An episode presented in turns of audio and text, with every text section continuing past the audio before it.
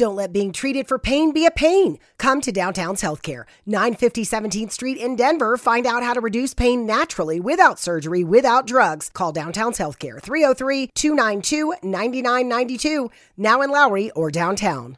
Hola, ¿qué tal? ¿Cómo estás? Sergio Mendoza saludándote desde Salt Lake City en Utah. Tenemos un una mañana nublada con lluvia, con un porcentaje bien alto de lluvia todo este día y bueno, Gracias a Dios por este tiempo porque esto ayuda a que los fuegos forestales se apaguen y dejen de estar contaminando y de destruyendo y erosionando todo el ecosistema de aquí, estas montañas tan preciosas de las que disfrutamos acá en Utah. Hoy quiero hablarte de, del Salmo 23. En el Salmo 23 se encuentra un versículo que para mí es un versículo que me ha marcado toda mi vida desde que conozco la palabra de Dios, desde que he empezado a estudiar la palabra de Dios. Y ese versículo versículo 6 dice, y cito de esta manera, ciertamente el bien y la misericordia me seguirán todos los días de mi vida, y en la casa de Jehová moraré por largos días. Tremenda promesa que encontramos en la Biblia, en ese Salmo número 23, ese versículo 6. El bien y la misericordia. El bien y la misericordia, la bondad, la gentileza, el lado humano que, que yo creo firmemente que todos los seres humanos tenemos ese lado humano, ese lado amable, ese lado gentil. Todos amamos a alguien en algún momento, sea un familiar, hasta las mascotas,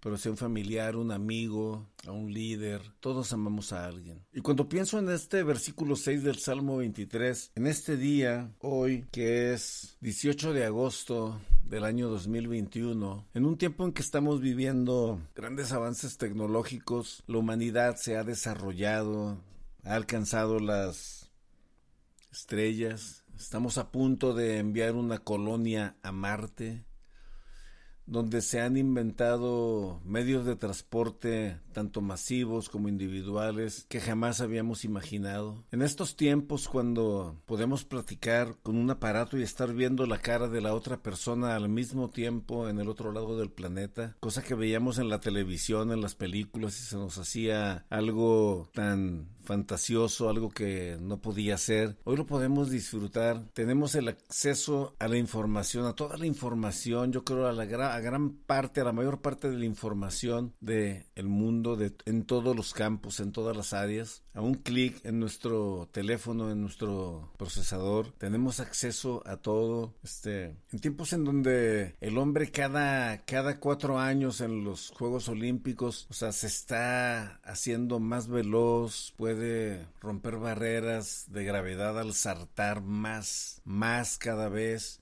O sea, cuando pensamos que ya no se puede superar eso, llega alguien y lo hace. Cuando vimos el salto de Bob Beamon en 1968, yo era un niño de 5 años, y vimos ese salto de Bob Beamon, dijimos nadie más lo va a volver a hacer y lo han roto ya otras personas. En este tiempo en donde los filósofos, los pensadores, los libre pensadores exponen sus ideas con una libertad y con una tranquilidad en, en Occidente, encontramos un movimiento en el pueblo de Afganistán que regresa al poder después de 20 años de ocupación de aliados. Salen los aliados, todavía no acaban de salir y ya estas personas han regresado al poder. Unos salvajes que quieren establecer una ley islámica llamada Sharia, la quieren establecer con todo el rigor posible, una ley completamente inhumana que atenta contra los derechos de las mujeres, de las niñas, de toda persona libre que quiere pensar diferente, ellos no lo permiten. O sea, ¿cómo es posible que personas como estas existan todavía en el mundo? ¿Cómo es posible que la sociedad del mundo se quede diciendo, bueno, es que ya no hay más que hacer, ya se intentó, se luchó, se han perdido muchas vidas, se han perdido, se han gastado muchos recursos y no hay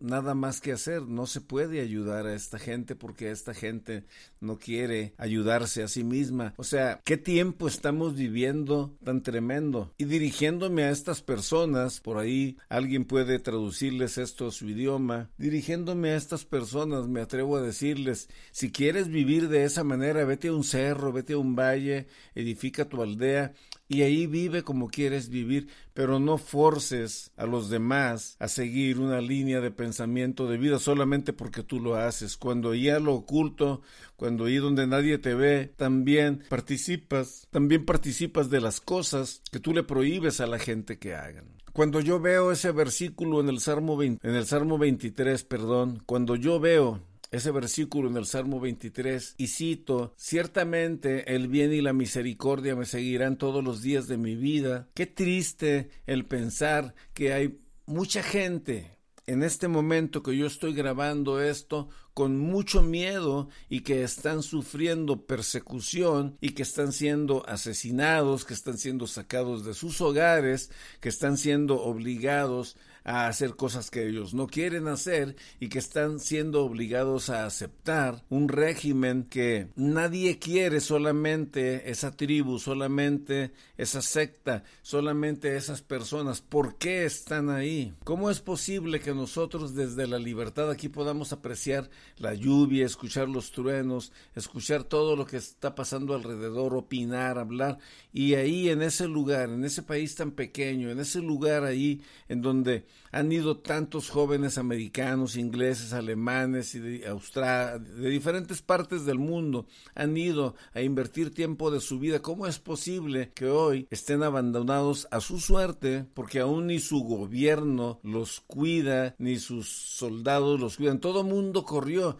y hoy el pueblo, la mayoría, el vulnerable, están abandonados a su suerte. Nosotros predicamos de un Dios de amor, de esperanza, paz, de benignidad, de bondad. Y nuestros hermanos en Afganistán en este momento, ellos no entienden eso. Ellos no entienden qué está pasando. Ellos se preguntan por qué a nosotros o por qué, por qué nos han dejado solos, por qué hoy todos nos dan la espalda, cuando primero todos querían entrar aquí y ayudar y hacer y deshacer. Yo cuando leo la escritura y dice que el bien y la misericordia me seguirán todos los días de mi vida, es muy doloroso cuando reflexionas y meditas en lo que está pasando esta gente. Ver esos escenarios de la gente colgándose de los aviones de la Fuerza Aérea y algunos cayendo de una altura pues que pierden la vida.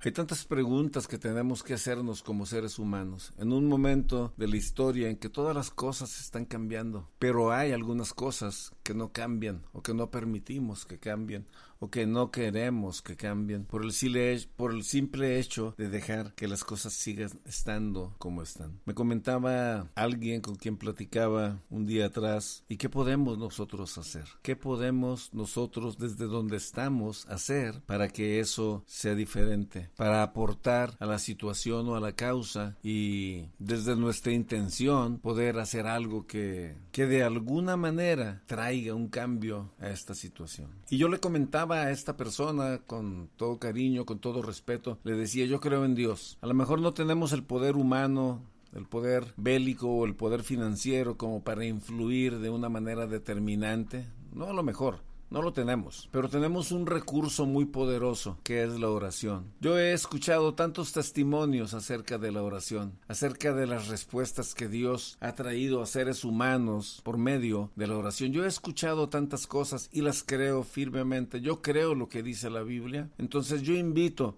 a todo aquel al que le está llegando este audio, yo te invito a que nos unamos en oración por este pueblo, a que nos unamos en oración para que Dios mueva su mano en favor de estas personas que hoy están siendo perseguidas, que oremos para que Dios detenga la maldad, para que Dios detenga la ira, para que Dios detenga las acciones de barbarie que se están planeando o que ya se están llevando a cabo en medio de la sociedad de ese lado del planeta. Yo te invito a que oremos, que le pidamos a Dios, que, que clamemos a Dios y que le supliquemos porque tenga misericordia de toda esta nación. Que tenga misericordia de nosotros, que tenga misericordia de nuestras familias, que tenga misericordia de la sociedad en donde estamos. Pero ¿por qué no pedir por aquellos que están lejos? No los conocemos, no sabemos quiénes son, pero son seres humanos que tienen familia, tienen hijos, tienen necesidades, viven en una situación precaria, complicada, difícil y se suman suma a esto la condición en la que están entrando una vez más a través de esta tribu, a través de estos salvajes, a través de estos fanáticos religiosos que con el fusil quieren implementar una fe en Dios. Yo te invito a que oremos, a que no paremos, a que hablemos, a que hagamos ruido. Alguien tiene que hacer algo y principalmente vamos a confiar en que Dios puede hacer algo para cambiar las cosas en este lugar. Termino este podcast con esto. Ciertamente, el bien y la